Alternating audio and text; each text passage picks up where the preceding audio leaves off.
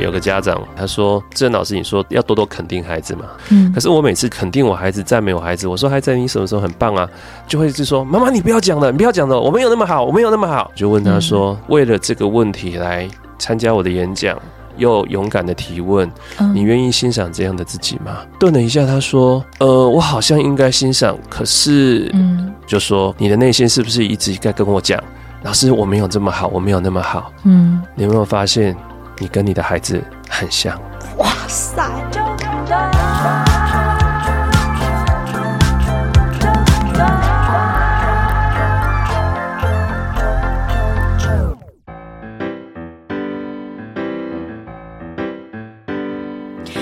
欢迎收听周团，我是啾啾。今天周团呢，这个的主题想要来带你认识一本书，这一本书叫做《陪伴孩子高效学习》。听到这边不要转台，想说啊要讲小孩了，没有没有没有没有没有，就是阿啾其实一直以来每一次的这个节目啊风格，其实不是都只有要聊亲子话题。纵使可能当时在电台的时期，你们总是会因为亲子小讲堂，觉得阿啾可能都是一个很愿意照顾孩子的人。可是其实我每一次在做一个呃。主题的聊天的时候，我都很希望的是，其实，在聊着孩子的过程当中，最终你都还是要关注到你自己，就是你自己安顿好了，其实你外面的世界才会好。这个是我自己的想法。而当为什么我看到这一本书《陪伴孩子高效学习》，其实不管你有没有小孩，你都可以派得上用场，或者是你都可以来进一步的认识这一本书，是源自于我觉得他这一本书里头，他有在讲一个。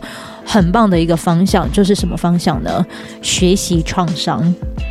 学习创伤，我觉得也许可以，就是让这一位作者来好好的讲一讲。欢迎我们的咨商心理师陈志恒，志恒你好，Hello，志志好，各位听众朋友大家好，我是志恒。呃，跟志恒分享一下，我们因为一个专案，然后让我们有机会在纠团遇见，没错，然后能够就是在纠团，就是跟你聊你的书，对我来说，我觉得是一件很好的事情，因为。打从你在上一本书脱颖而出，不不迷惘。你在讲的是，其实在讲网络成瘾这件事情。嗯、然后对于这一些呃六七年级生的爸爸妈妈们，嗯，如何看待自己孩子在沉迷于上网这件事情，就是我觉得你的这本书它给了一个就是网络原生世代的家庭当中有了一个出口。然后你这一次又出了这一本书，新书《陪伴孩子高效学习》，我觉得我们可以试着把孩子就是。放在陪伴自己高效学习跟陪伴孩子高效学习，我都觉得他都可以通。对，九九，其实你刚才在谈到这个话题的时候，嗯，我就想起，就是前几天才一个读者回馈我，他说：“志恒老师，你这本书后坐力很强，很强哦，看完之后后劲很强。”他是一个老师啦，他说呢，看完这本书之后，他就想起他小的时候，他被逼着去补习班上。上课，然后在补习班的老师呢，嗯、呃，就是对他没有很好，嗯、然后呢，高压啊，然后还甚至还会打他，嗯、然后确实呢，也把他成绩打进步了。可是他从此很痛恨，他很痛恨，所以他成绩一进步之后，他就拒绝去补习了。嗯、就是他勾起了他这个往事，勾起了他过去学习的时候受伤的这个经验。但是你那个读者是老师，他是老师，他是一个成人哦。嗯。对，所以也就是说，我确实也在这本书里面想要去让呃父母或是老师在看这本书是去反思，我们究竟对于我们对孩子要求学习这件事情，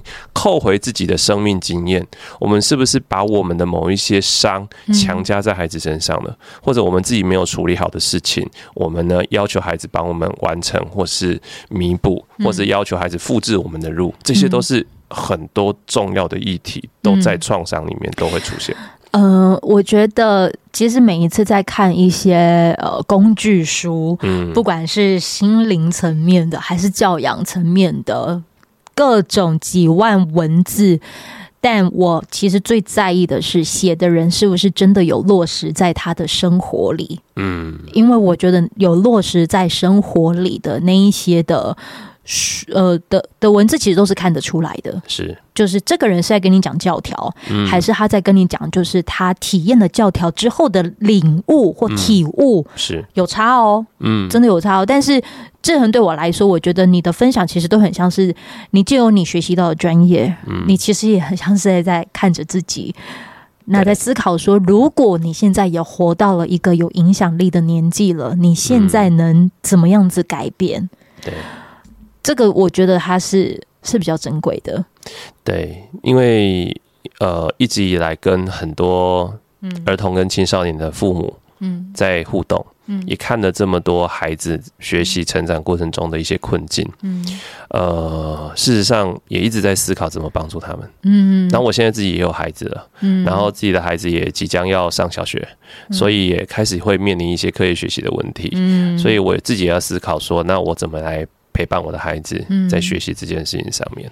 毕竟你以前的宏愿就是想要当教育部长啊，是不是？你怎么知道？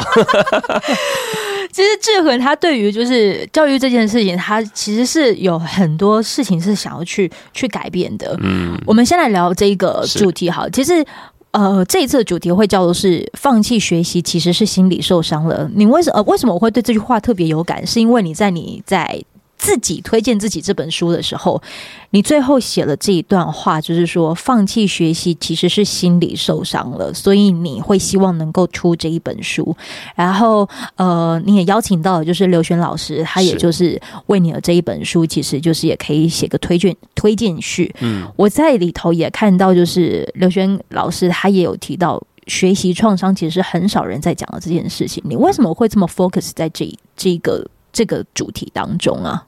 呃，其实这本书一开始写，我就是从这个地方出发。嗯，对，它比本来比较不是定位说啊、呃、怎么样高效学习，而是我们先要去理解孩子为什么没办法高效学习。嗯，那为什么没办法高效学习？甚至有的孩子，呃，他根本就放弃学习了。对对，那后来我们发现，那背后都是创伤，都是创伤。对，那创伤什么样的创伤？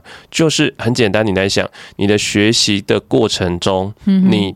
怎么努力都得不到好成绩，或者你在读书学习的过程里面不断被指责、被批评，让你对学习这件事失去信心了，你不再抱有希望了。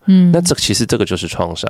因为一朝一朝被蛇咬，十年怕草绳嘛。你小的时候。读书学习的过程，例如说，很多人都对数学有创伤哦。嗯。呃，小时候数学就是考不好不及格，怎么努力都没有用。于是你就告诉自己说：“我不是读数学的料啊，我天生就没有理工脑啊。”然后从长大之后，你会发现哦，你们去一起去吃饭有没有？大家要算钱哦，你就会告诉我：“你们算就好。”你来省的喝啊哈！哎，对花酒太复杂，太复杂了哦！我我不懂，我不懂。你告诉我结果就好，你告诉我我要给你多少钱。可是那是简单的算术哎。对。那只是算术哎，它不是复杂的数学技巧哎。你可能是因为在国中的时候学啊什么几元几次方程式啊，或者说你在高中的时候学三角函数受伤了，可是你变得连简单的算术你都觉得自己一窍不通了。嗯，其实这个就是创伤。对对，然后还有一个呃，我相信很多人都会有的经验就是，你可能到了呃。三十几岁、四十几岁，像我这个年纪的时候，有时候你还会梦到你小的时候赶着去考试、进京赶考，或者说考卷写不完，嗯。的那些场景，嗯，其实这都在告诉你，你小的时候可能在当时有很多的紧张跟焦虑，然后考试这件事情、成绩这件事情，其实反映了你内在里面那个深层的焦虑，那个压力很大，即使到长大的时候，都还没有被办法被处理跟释放。我觉得对呃成年人来说，就是已经开始慢慢有很多的方法在帮助你，可以去处理你的焦虑跟紧张，以及你的各种的一些相关创伤。可是我觉得，嗯，我们还是需要有一本书，嗯，可以让你知道说，你家的小朋友或者是你自己个人。不是能力不足这件事，其实我们是对于学习的认知有偏差。对，所以其实我很心疼很多的孩子，他的课业成绩不好，或者他到了国高中的时候，他放弃学习，然后呢，爸爸妈妈就会觉得说，这孩子啊懒散、消极，然后一直不断的数落他，给他贴负面标签，然后老师呢就觉得说，你都放弃你人生，我也放弃你了。可是他没有去看到的是。这个孩子在早期他的读书学习的经验其实是充满挫败的，嗯，他没有办法对自己的学习不再有信心了，嗯，那这个时候你协助他的方式却是一直批评数落他，嗯，那他怎么会愿意再学习呢？嗯，那甚至我还看到有很多的孩子，事实上是在不友善的一个教育环境下长大，嗯，例如说他被赋予太多的惩罚。啊、例如说，现在都还会有的罚抄罚写，嗯，好、哦，这件事情我非常的介意哈，也一直很 讲到这件事就很气愤。啊，为什么我会气愤？我我可以先讲一个吗？是是，你说。我有时候可能会在脸书上面粉丝团，我 PO 了一篇我的心得，然后就我有个字写错了之后呢，我就会看到听众朋友他可能会讲说，哎、欸，那个字写错了，应该是什么什么，不是那个字。然后你知道我的处理方式是什么吗？我就是针对那个字，直接就是拿。起我的纸跟笔，然后把那个错的，就是订正完的写十遍，拍下来成为一张照片，放到留言区给这个听众。OK，那你觉得一个老师呢？他呃，对一个孩子如果写错字，要求他写十遍，嗯，对不对？这样用这种这让用这种方式订正，然后让他可以记得住。嗯，你觉得这样是合理的吧？应该合理吧？应该吧？我可以讲我的那个过程吗？纵、嗯、使我现在长得好，我觉得我写了十个之后啊、嗯，然后我只觉得好像我这样子做就不会就有下一次的处罚了，或者是我就觉得我可以交差了。OK，基本上我觉得如果一个老师呢，他在孩子写错字、嗯，然后要求他订正那个字，重复几次，其实我觉得都是在合理的范围、嗯。这个叫订正啊，因为我们本来就是要透过不断的熟悉去精熟它。嗯、OK，可是。今天如果一个老师他呢，孩子在一一题里面写错了，或者这题答错了，他叫他连题目跟答案、连选项一起抄，重复抄三遍啊，连这个都要抄，甚至整张考卷都要抄，少一分抄几分，抄整张考卷抄十遍。今天你没抄吧，明天会 double。真的有这种哦？现在还有，现在还有。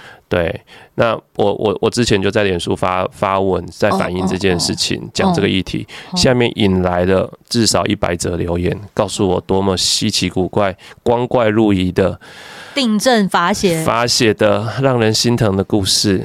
好多孩子在这样子的过程中都放弃了，因为他们觉得我根本写不完嘛，嗯，而且我写完了，我还依然没有学会啊，嗯，我开始对学习厌倦了，我对写字这件事厌倦了。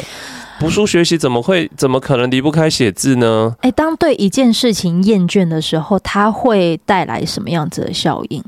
当我对它厌倦，我对他就有负面情感，所以它周遭的跟他与他相关周遭的事情，我都会一起讨厌。所以我本来只是讨厌罚抄罚写，接下来我讨厌写字，接下来我讨厌看到。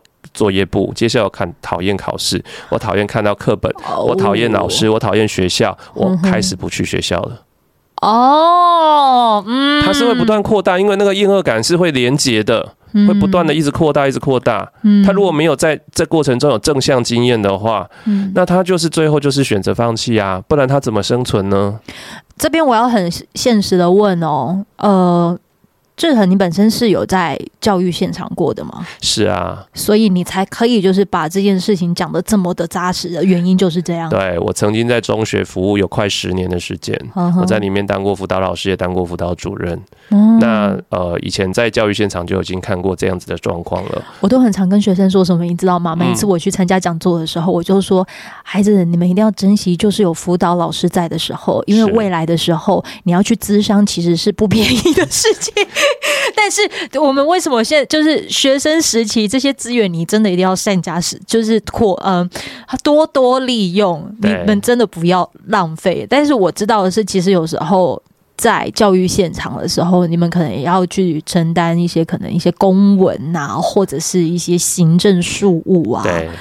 但你们还要在肩负着教育的任务。其实我。真的都好佩服老师这工作，是，其实老师真的很辛苦啦。现在老师比以前的老师辛苦更多了，嗯，然后家长要求也很很多，嗯，那所以说我有时候也必不得不不跟老师对。不得不帮老师说话。有些老师他会对孩子罚抄罚写，有的时候是因为家长要他这么做啊。嗯，家长认为这样才能逼出好成绩啊。嗯，然后家长如果一个班很多的家长都这样子做，都希望老师这么做，都不反对这么做。那老师为了要迎合家长，老师为了要对家长有交代，那么因为家长毕竟是衣食父母嘛，现在又少子化，那老师也只好这么做。OK，那少数觉得这样不妥的家长，那他跟老师反映也没有用，其他老家长也不支持，那他的孩子继续受苦，最后就只有帮他转学。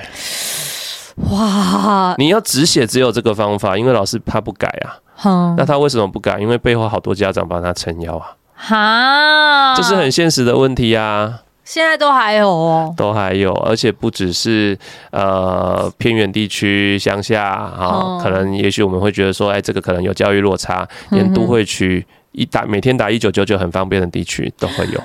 哇！然后我也听说过有很多的，就是处理不适任教师的这个机制，这些会议里面，他们处理不适任教师，其中有一个很难改变的样态，就是罚抄罚写。因为这些老师深信不疑，罚抄罚写对孩子是有帮助的。我觉得，因为他也让，也因为看得到的关系，所以其实也比较好交差。嗯，我也不知道那是后背后什么心态，可是我可以说的就是要说服他们非常困难。嗯，对。那现阶段哈，如果你真的看到这一些问题的话，你应该就会觉得内心觉得好累哦，很累啊。你也会有你的倦怠吧？对，那。我觉得我可以做的就是发挥我的社会影响力。例如说，我这本书虽然说我写了一本高效学习，陪伴孩子高效学习，我就把这样子的概念置入里面。嗯，我希望，呃，我我猜很多大家大部分家长都希望孩子学得好，所以他会愿意去买这本书。嗯，那他在看这本书，看到这个章节拒绝惩罚性抄写，他就会知道说，原来这是一个有问题的事情。原来当孩子遇到这样子的对待的时候，他应该要去反应，他不应该去支持。是这样的事哦，我懂了。所以你其实就有这一本书，你就是很像在告诉啊，呃，买这本书的家长，可能他产生了一个希望能够让自己的孩子产生高效学习的动机。对，可是你里面也其实就是有带了这样子的一个一个。一个观念，对，就是告诉他们说，你要让他们产生高效学习，那你自己是不是也能够帮助孩子去摆脱这些厌倦感？对，没错。除对，除了惩罚性抄写之外，还有家长也要意识到说，说我今天对待孩子的方式会不会让孩子讨厌学习啊？嗯那我的孩子可能是一功课很好的孩子，他会不会是为了拯救家庭？嗯，这些错综复杂的问题，其实在一般的学习的书上面你是看不到的。因为你这本书你里面还就是说提醒了家长，就是说，也许当他们有什么样子的一个让你看不惯的一些行为的时候，你去对应你自己的童年是。你可以去对应到你的童年的学习创伤这件事，你怎么可以想到这一步啊？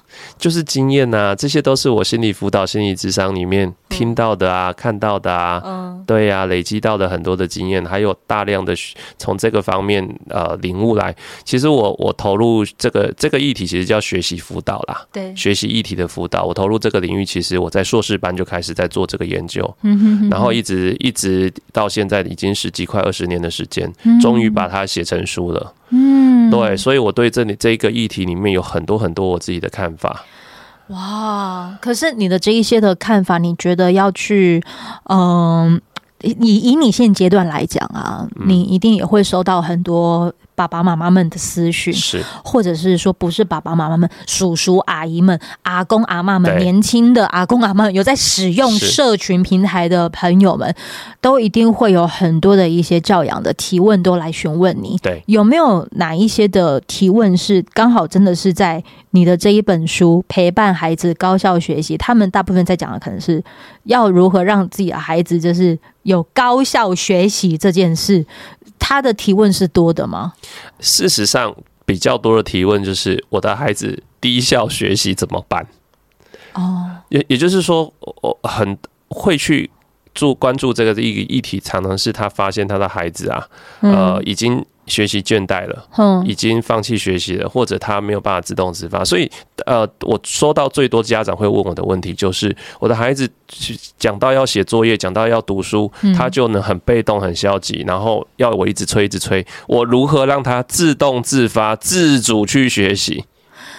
自动自发、自主去学习？对，所以、啊、你都怎么跟他们说？所以他背后的问题就就是说孩子有没有学习动机呀？对，那当然提升学习动机的方式有很多，可是你必须要去理解孩子为什么没有学习动机，那个学习动机是什么，让他学习的欲望变得那么低，这么消沉。所以我在这本书的第一章就谈到，你要去理解孩子的学习困境是什么，这些就是他学习动机低落的来源嘛。嗯，然后到了第二章的时候，我再跟家长们分析，那学习动机其实有四个来源，分别就是情感、价值、自我效能，还有自我控制。那这些你一一要去理解、去拆解，然后你要提升孩子学习动机，绝对不是说我跟他说了什么话，有哪一句神奇的话，他突然就懂了，他就通了。妈妈、爸爸，我知道了，我放下手机，立地成佛，好好用功，努力向学，我会出人头地的。不是啊，这是连续剧才会有的情节啊。对，那不可能啊。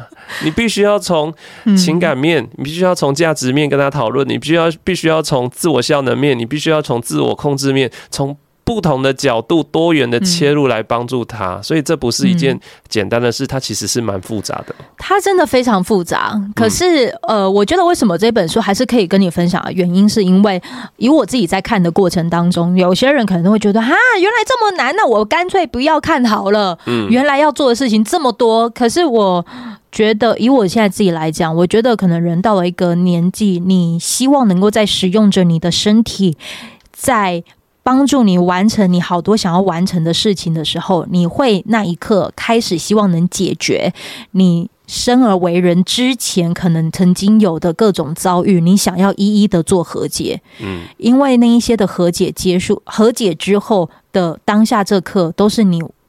对未来有盼望，嗯，就很像是呃，你可能在面对着你家的孩子，你可能因为把你的盼望放在他的身上，嗯，所以你很希望能够就是让他也能够去完成你的盼望。可是问题是你没有去看到的是，完成盼望之前，你必须要先把你的前面的各种阻碍，或者是你带在身上的一些。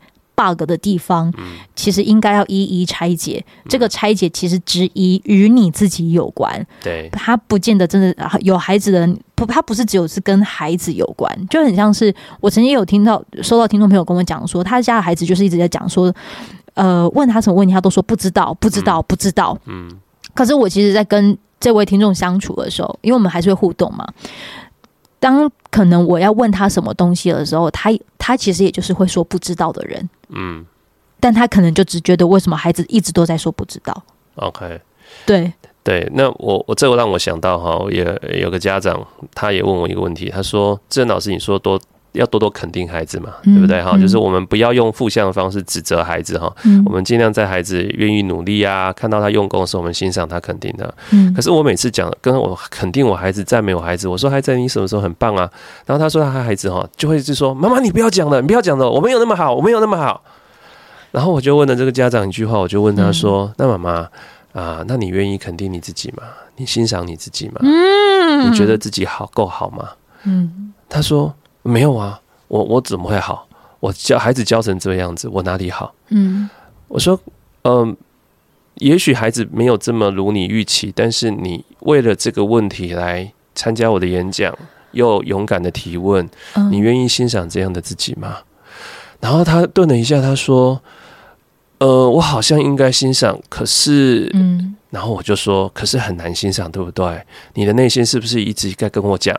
老师，我没有这么好，我没有那么好。嗯，你有没有发现，你跟你的孩子很像？哇塞！他这时候顿这顿时就是顿悟的，就是，哎、嗯欸，对耶，嗯，我的生命议题在我的孩子身上重现了，嗯，而我得先回到自己的身上去安顿自己。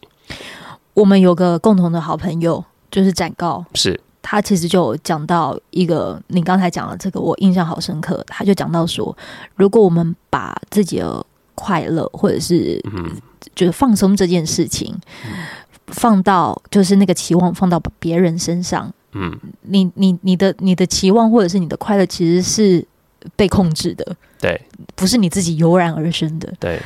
我觉得能够跟你们这么有话聊，就是因为源自于我们其实都是属于那一种，就是我们先试着先关照自己。嗯，对。纵使我没有小孩哦，可是我也是谁的女儿吧？嗯，我可能我妈妈可能也会，或者是我爸爸可能对我也会有什么样子的期许。可是我们讲的其实就是，当你有任何的问题产生的时候，或者是你在看某一个事情的面向的时候，你你都可以先去看看自己。对对，有时候处处理好自己的过程。你散发出来的气息，它就是身教了。对，这也让我想到，呃，我小时候我爸妈事实上，我我很讨厌我爸妈比较。我生长在一个很容易比较的文化，那个家庭就是常跟亲戚朋友啊，然后同学比较，我很蛮不喜欢。可是当我女儿啊，她到了幼儿园，然后开始准备越来越越大了，她的同学有时候会来学校嘛，嗯。然后呢，呃，他同学会来家里玩，然后有时候我们会遇到，有时候跟其他同学家长聊聊，我也不由自主会比较哎、欸。我也不由自主，哎、欸，人家长得好快哦，人家好高哦，人家好会讲话哦，人家都会分享哎，啊，人家的好脾气很好哎，人家会包容哎，我的孩子怎么都不会，哎，我还亏我还是个教养专家哎，我还是个心理师哎，怎么这样教，好好好失败哦，我有我那个那个内心的那个不舒服就跑出来了，嗯，对我我突然间发现，哎，我也是一个让人讨厌的家长哎，嗯，对，那。我这个时候，我有一个觉察，这个觉察会让我知道说，我要先回过头来安顿那个小时候不喜欢被比较的自己，然后你怎么处理？呃，这个是很深的内在历程，就是先先看见，要要跟自己对话啦。对，对对，先看见自己小的时候，事实上在这比较之下，事实上是很不舒服。虽然很多时候我比人家啦，嗯、但是我也不舒服。嗯，对。然后这让我。呃，长大之后成为一个我也不想输人家的孩一个人，嗯嗯嗯，对，所以当我的孩子表现的不够好的时候，我也会觉得我不够好，嗯，我也想要比人家，所以我就无形中把我的孩子成为我自己的延伸了，嗯，我把孩子的成绩当做我的业绩了，嗯嗯嗯，但是我回过头来理智线接回来，教养上面不是这样啊，嗯，孩子是孩子，我是我，嗯，我的孩子。是我的孩子，也不是我的孩子。我要尊重他的个体发展啊，我要去欣赏他很棒的一面啊。嗯。然后这些焦虑有的时候是多余的。如果我安顿好的时候，我就会允许我的孩子可以有更多自然的发展。嗯那他反而会长得很好。嗯，真的，其实到最后都还是归因到自身身上。哎，对。所以你知道，就我自己，我在看这一本书的时候，我也会对应到，就是嗯。我有时候可能我会觉得，对于我我妈妈的讲话的过程当中，我也会去对应到，就是说，哎、欸，为什么我会对这句话有反应？嗯，比如说，比如说哦，嗯、呃，他会问我要不要回来吃饭。哦哦，那如果他知道我没有要回来吃饭的时候，他说好，那他随便煮就好。我内心就会有个有个刺，我就心想说，我没有要回去，你也是还可以不用随便煮，你还是可以好好吃啊。那我为什么要对于？这个词会这么的在意，我最后的对应就会是因为我可能在嗯、呃、工作环境或者是对于我自己，我可能是随便吃的，嗯，然后当但是我内心是是希望可以好好吃精致吃的时候，我才会觉得这个就像是照顾自己。那为什么就是你你你你看到一个你很在乎的人，然后他没有好好的照顾自己的时候？你就会觉得很有点内心有点气，然后那个的气其实到最后都还是会对应对应到自己身上。你会有一种亏欠的感觉吗？对，对妈妈一个罪恶感或是愧疚的感觉，我觉得都会有。那那那种感觉，你其实就很像是对应到孩子。嗯，如果他成绩可能没有达到你很想要的那个的时候，嗯，小孩子可能内心会有一种亏欠。因为他觉得自己的父母能够拥有他很好的表现的时候，可以让自己的父母感觉到很骄傲。可是当他发现自己的能力好像还达不到的时候，他就会开始有那种也不不见得可能是厌倦，他可能真的是有一种内疚，或者是不开心。那做家长的我们，我们有没有办法去看见孩子其实已经有产生这样的行为了？对，那。我只是很幸运的是，我可能是那个孩子，只是我已经拥有了自己看见自己的能力了。嗯，但前提是那是因为我已经快要四十岁了。对啊，我们长大了。对对对，就是我们其实是长大。那我觉得这一本书，它其实就很像是在在陪自己的小孩子时期讲讲话的同时，如果你自己本身也有孩子的话，它帮助你再拉回来，你还能用什么样子的方法可以再去。处理你小时候的那个的创伤，就很像是你这一本书，你其实讲的。虽然你前面讲哈，孩子送给我们最大的礼物啊，因为我没孩子嘛。嗯。可是我觉得我很幸运的是，我活在这个世界，就是最大的礼物就是让我们有机会觉察自己，从源头检视自己，回溯自己的童年经验，明白究竟现在的自己是如何受到过去的影影响。于是，你也可以与过去的自己和解，而和解的开头是理解。一百九十七页啊！我在想说，你在念的是哪一句？哪个句子写得好优美啊？因 为智恒在我眼前正在翻着，这都是你写的，你就说我写的。嗯，你说、啊、这个作者厉害。你说，或许你开始意识到自己也曾被父母或老师伤害过，也许会想怪罪他们，也可能很难原谅他们，这些都是正常的。只要你先愿意去理解就可以了。所以你不要觉得就是说这本书好像只有我家里有小孩我才可以看。你其实看完之后，如果你现在。对未来还有盼望，或者是你还很想要学习很多事情，嗯，但你为什么会产生厌倦的时候？我我现在也还有在读书啊，可是我可能对哪一个的科目，我才发现啊，原来真的到了硕士的等级，有一些课我真的很力不从心。我想我放弃还是什么？我我可以去看为什么我会想放弃，或者是不是放弃，就是我为什么会觉得我不敢拿到学分？嗯，是因为自己哪里吃不消？我借由我这一本书，我借由你的这一本书，我开始可以看到，是不是因为我可能哪一个的经验，我有有了这个经验，所以让我现在在学习每件事物的时候会有这情况，又或者是。因为因为我能理解了，那我要怎么变好？你这本书又能告诉我的是，其实你可以去检视你的环境、你的你的动机，它是不是能够促使你可以在学习的时候更加有效率？这些可能是我在以前的生活的日子里是没有办法知道的知识，但是我在这一刻我看到了。哇，谢谢你的分享。身为作者，听到这样的回馈，真的是心 欢心呐、啊。对，所以，所以，其实，所以这本书，我觉得我们可以把，虽然它的上面写的这个标章标题哈，父母安定了，孩子便能安心学习。可是，至于我，我会怎么看？自己安定了，自己也能安心学习。对，其实就是就是换了一个词。对，这是这本书给我的收获。谢谢。但是对于所有的孩子而言，能够高效学习的基础就是他内心要先安顿。对、啊，那他身心安定的很重要的一个来源，也真的就是身旁的大人也必须安定。对，所以呃，我觉得接下来下一集啊，我可以给你们就是聊一聊了。刚才志恒他里面有提到，就是说学习动机有四个来源。是。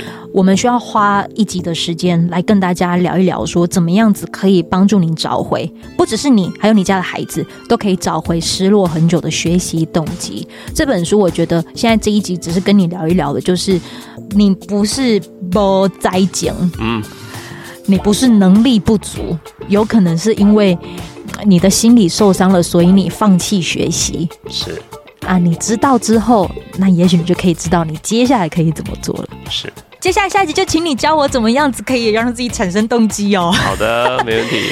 好，今天这一集呢，非常开心，我们的志恒就是来到了纠团来，就是呃分享了他这一本书，陪伴孩子高效学习。好，下一集我们希望继续再聊我们的动机这件事了。再次谢谢我们志恒，谢谢啾啾，谢谢大家，拜拜，拜拜。